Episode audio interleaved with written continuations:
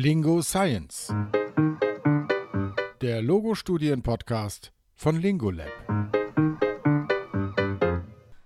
Sind Schluckstörungen unterdiagnostiziert? Das Schluckverhalten bei Erwachsenen zwischen 18 und 65 Jahren. Schluckstörungen treten bekanntermaßen nach Schlaganfällen oder beispielsweise bei Demenzerkrankungen auf. Sie beeinträchtigen den Genuss von Speisen und Getränken sowie die Teilnahme an sozialen Aktivitäten. Auch im Alltag können Dysphagien auftreten. Dass dies häufig passiert, wurde bereits in verschiedenen Studien untersucht. Abgesehen davon könnte es aber einen beachtlichen Anteil an Menschen mit Schluckproblemen geben, die medizinisch gar nicht diagnostiziert und daher auch nicht versorgt werden. Bisher gab es allerdings noch keine groß angelegten Studien, die die Prävalenz von Schluckstörungen bei 18 bis 65-Jährigen untersucht haben. Diese Lücke versuchten Paula Leslie und Davis Smithard mit einer Fragebogenstudie zu schließen. Sie konstatieren, dass der Zugang zu Beratungs- und Therapieangeboten für alle Menschen mit Schluckproblemen wichtig ist, selbst wenn die Schluckprobleme noch in den unteren Normalbereich fallen sollten.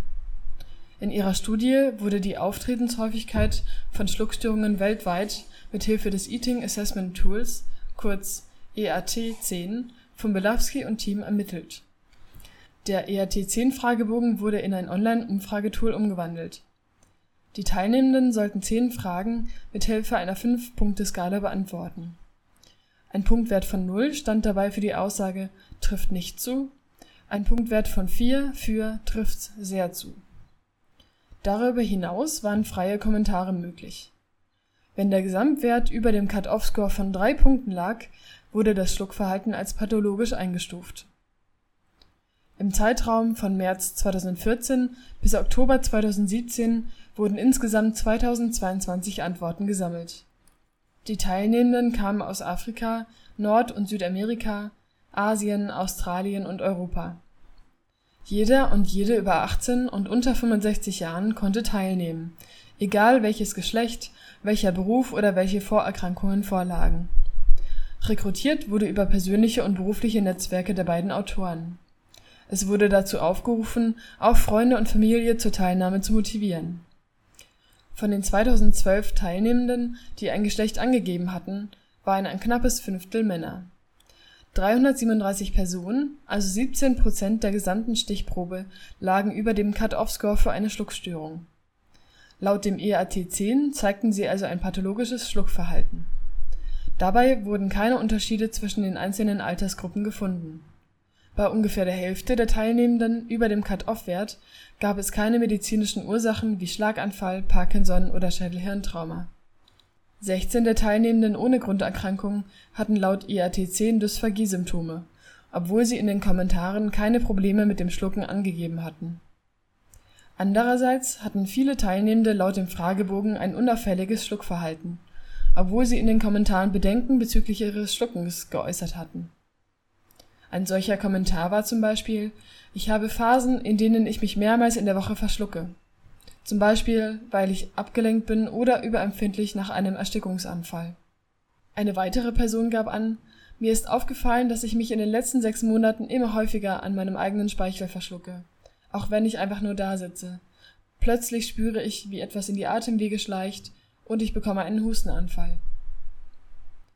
Insgesamt spiegelt sich die Besorgnis über das Schluckverhalten nicht unbedingt im Ergebnis des ERT10-Werts wider Einerseits gab es Personen, die als unauffällig eingestuft wurden, die aber trotzdem deutliche Bedenken über ihr Schluckverhalten äußerten. Hier konnte der Fragebogen eine bestehende Schluckstörung möglicherweise nicht ausreichend erfassen. Andererseits gab es Teilnehmende über dem Cut-off-Score, die keine Grunderkrankung oder Schluckstörung angaben.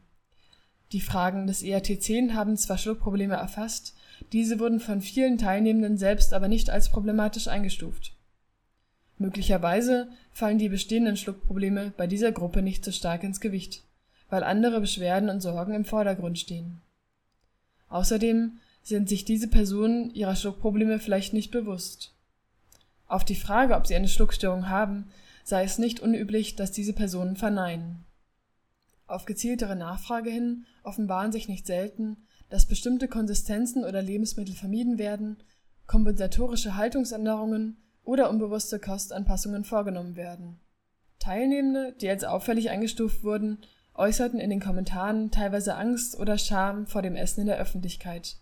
Eine Person schrieb dazu, ich brauche ewig, um ein Hauptgericht zu essen. 30 bis 40 Minuten. Alle anderen sind fertig und ich merke, dass ich erst zur Hälfte fertig bin und nicht schneller essen kann. Das ist mir peinlich und oft lasse ich das Essen stehen, obwohl ich noch hungrig bin. Ich frage nach Kinderportionen oder suche nach Gerichten auf der Speisekarte, die leicht zu essen sind. In diesem Zusammenhang betonen Leslie und Smithard, dass Unterschiede im Schluckverhalten normal und nicht zwangsläufig pathologisch sind. Die Frage, ob Dysphagien wirklich unterdiagnostiziert sind, lässt sich im Rahmen der Fragebogenstudie daher nur schwer beantworten.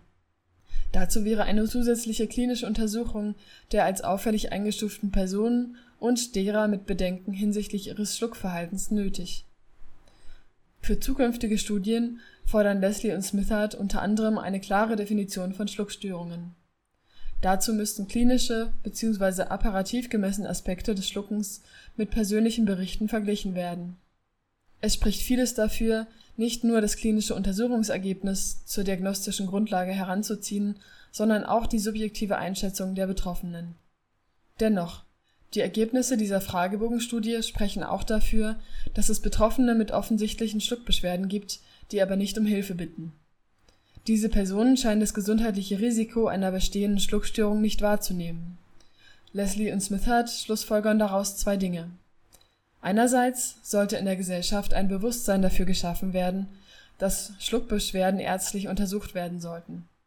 Andererseits sollten sich medizinische Fachkräfte häufiger über das Trink- und Essverhalten von Patientinnen und Patienten erkundigen, auch wenn keine offensichtlichen Erkrankungen vorliegen. Dafür ist vor allem eine Weiterbildung von Fachkräften über die feinen Zusammenhänge von Schluckproblemen und anderen gesundheitlichen Problemen notwendig.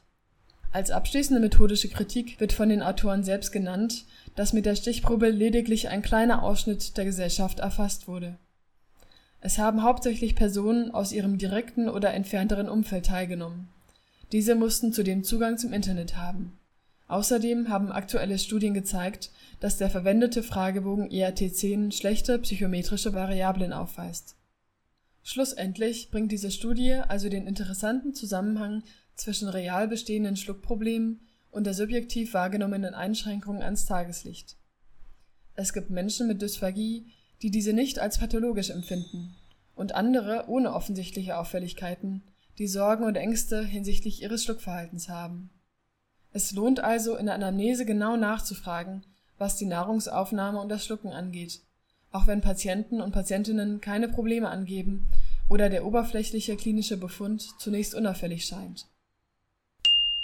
Auf den Punkt gebracht von Sarah Blöchinger, Ludwigs-Maximilians-Universität München. Dieser Podcast ist auch als PDF zum Download verfügbar auf lingo-lab.de slash podcast. Dort finden sich auch weitere Studienzusammenfassungen als Podcast und als PDF zum Download. Vielen Dank fürs Zuhören.